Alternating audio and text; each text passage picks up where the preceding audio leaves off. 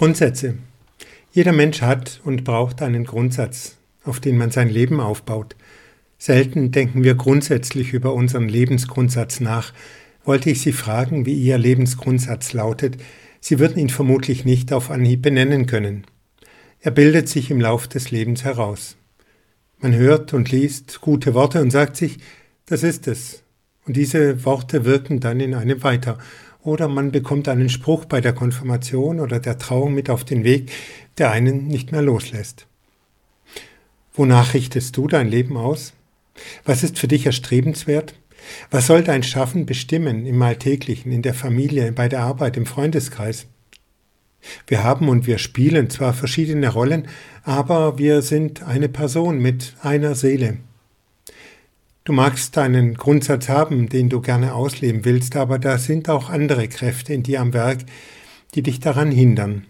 Das Bedürfnis nach Anerkennung und Erfolg, das Gehabe und Getue und die Werte im Freundes- und Bekanntenkreis, zu dem du dazugehören willst, Erwartungen und Ansprüche der Partnerin, des Partners, die Prägung und die Erziehung von den Eltern und natürlich die wirtschaftliche und soziale Lage, aus der du herauskommst, in der du lebst.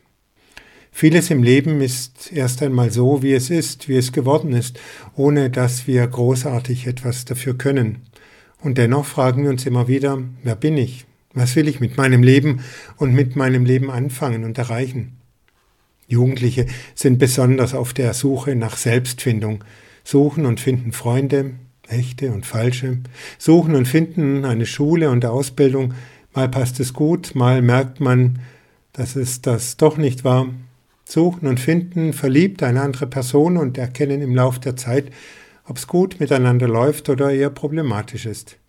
Suchen und finden einen Beruf und Kollegen und merken dann, oh, kann ich ganz gut damit leben oder schleppen sich nur widerwillig hin. Bis man so seinen Weg gefunden hat, dauert's. Man macht so seine Erfahrungen und hat so seine guten und schlechten Zeiten. Aus und in den schlechten Erfahrungen und Zeiten lernen wir aber am meisten. Da spüren und wissen wir, das tut mir nicht gut, so nicht, das sollte ich lieber sein lassen. Wohl dem, der aus Fehlern lernt, der frühzeitig erkennt, was ihm gut tut und was ihm schlecht bekommt. Wer über längere Zeit hinweg widerwillig und verkehrt lebt, wird krank, seelisch und dann auch körperlich. Widerwillig lebt doch der, der zwar für sich einen Grundsatz im Leben gefunden hat, diesen aber nicht leben kann, weil er sich von fremden Gedanken und Ansprüchen leiten und verleiten lässt, die nicht die seinen sind, und sich dann furchtsam fremdbestimmen lässt. Springen wir jetzt ins Politische, nach Belarus, wo jetzt ein Volk sich erhebt gegen den Diktator im Land, der wohl die Wahl gefälscht und verloren hat, nicht von der politischen Bühne abtreten will, und sich mit Gewalt an die Macht klammert. Die Leute sagen sich nun, wir wollen nicht mehr mit Lug und Betrug weiterleben, haben lange es erduldet, nun reicht's aber, es ist genug. Sie ertragen es nicht mehr und wollen frei sein. Sie haben zwar Angst davor, eingesperrt und gequält zu werden, aber sie machen sich frei davon und finden den Mut, auf die Straßen hinauszugehen und zu protestieren.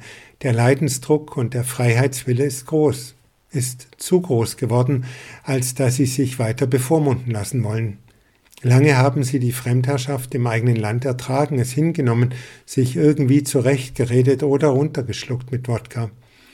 Aber nun soll Schluss damit sein. Ob's gelingt, ob ihre Kraft und der Mut groß genug sein werden, ihren Grundsatz zu erwirken? Der Grundsatz, wir wollen über uns selbst bestimmen ob die fremden und gewaltsamen Mächte vielleicht doch stärker sein werden? Springen wir wieder zurück aus dem Politischen ins Persönliche. So kann es auch in einem selbst zugehen, wenn man es nicht mehr in sich und mit sich erträgt, wenn man sich zu sehr von seinem Lebensgrundsatz entfernt und verraten hat, dann die Rebellion? Hat man dann aber eher Angst vor Veränderung oder doch den Mut zur Veränderung? Der Grat ist schmal. Wir sind in diese Welt hineingeboren. Wir sind zur Welt gekommen mit einer Bestimmung, mit einer Aufgabe. Wollen und sollen wir in besonderer Weise hier auf Erden wirken und etwas mit unseren je eigenen Begabungen bewirken? Oder willst du deine Erdentage möglichst spaßvoll hinter dich bringen? Ist es unsere Aufgabe, einen guten, einen heiligen Grundsatz zu suchen und zu finden und dann auch zu verwirklichen im Lauf des Lebens? Ja, dafür bin ich da, dafür bin ich zur Welt gekommen, das hat für mich einen Sinn, das macht mich wertvoll. Werden wir vom Schöpfer gefragt, was hast du mit deinem Leben angefangen? Müssen wir uns vor Gott verantworten eines Tages oder gar sogar Tag für Tag? Wer sich vor Gott verantwortlich weiß, kann nicht belanglos und schwachsinnig vor sich hinleben, sondern wird Tiefe suchen, wird einen, der wird seinen Grundsatz suchen und zu leben versuchen. Wer sich vor Gott verantwortlich weiß, lebt befreiter von den Ansprüchen der anderen. Die heilige Stimme in sich, die Stimme Gottes, sie verpflichtet zu Glaube, Liebe, Hoffnung, zu Mitwirken an Frieden, Gerechtigkeit und der Bewahrung der Schöpfung. Im Vater unser beten wir, Dein Reich komme, dein Wille geschehe, wie im Himmel so auf Erden. Wir sind wohl verpflichtet, daran mitzuwirken. Kümmert euch um das Reich Gottes und seine Gerechtigkeit, so hören wir Jesus in der Bergpredigt sagen. Und Paulus mahnt in einem Brief an die Gemeinde in Korinth, bei aller Verschiedenheit sich immer wieder auf Jesus Christus zu besinnen, auf seine Worte zu achten, auf sein Wirken und Leben zu achten. Und ein jeder, der sich zur Gemeinde zählt, ist ein Teil der Kirche ist ein Teil der Gemeinschaft und hat die Aufgabe, sich mit seinem guten Grundsatz einzubringen. Jede und jeder ist ein Tempel Gottes. Kirche wird nicht gebaut aus kalten Steinen, sondern aus warmen Herzen. Hören wir auf diesen Briefabschnitt von Paulus an die Korinther. Wir sind also Gottes Mitarbeiter, aber ihr seid Gottes Ackerland oder besser Gottes Bauwerk. Weil Gott mich in seiner Gnade dazu befähigt hat, konnte ich als weiser Bauleiter das Fundament legen. Jetzt baut ein anderer darauf weiter. Niemand kann ein anderes Fundament legen als das, das schon gelegt ist, und das ist Jesus Christus. Es spielt keine Rolle, womit auf dem Fundament weitergebaut wird, mit Gold, Silber oder Edelsteinen, Holz, Heu oder Stroh.